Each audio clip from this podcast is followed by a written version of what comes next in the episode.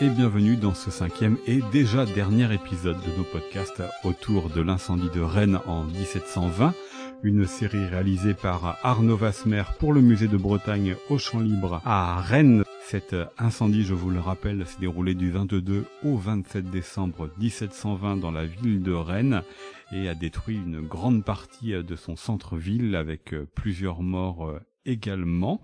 Nous allons pour euh, terminer cette série parler de la mémoire, même si nous l'avons déjà évoqué dans quelques épisodes précédents pour ce qui est de la religion, mais aussi pour ce qui est de la reconstruction.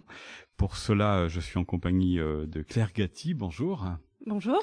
Vous êtes euh, conservatrice du patrimoine, la directrice des archives de Rennes où nous nous trouvons actuellement, et vous signez le chapitre sur cette mémoire dans le livre collectif Rennes 1720, l'incendie paru aux presses universitaires de Rennes et co-dirigé par euh, Gauthier Aubert et euh, Georges Provost. Ça prend combien de mètres linéaires la mémoire ou en tous les cas les archives qui concernent l'incendie de 1720 qui sont conservées ici aux archives de Rennes?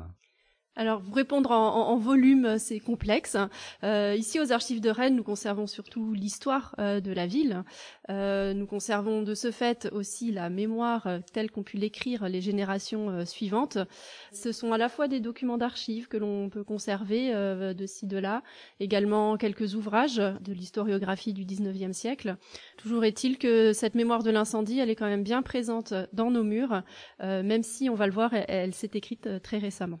Oui, parce que même sur le moment, il y a quand même une production de documents assez euh, important et on le voit bien dans, le livre. On l'abordait aussi avec euh, David Garioche hein, pour euh, euh, décrire ce qu'est le feu. Il y a quand même eu tout de suite beaucoup de documents écrits qui sont restés, qui ont traversé le temps.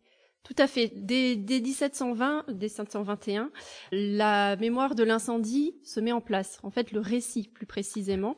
On est sur un récit qui est fait par des témoins oculaires de l'incendie, un récit également euh, relayé par euh, les gazettes et qui se propage ainsi en France et euh, également à, l'international.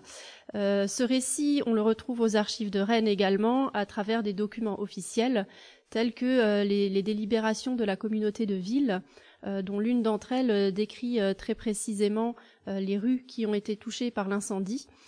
Ce qui est frappant d'ailleurs dans ces récits, c'est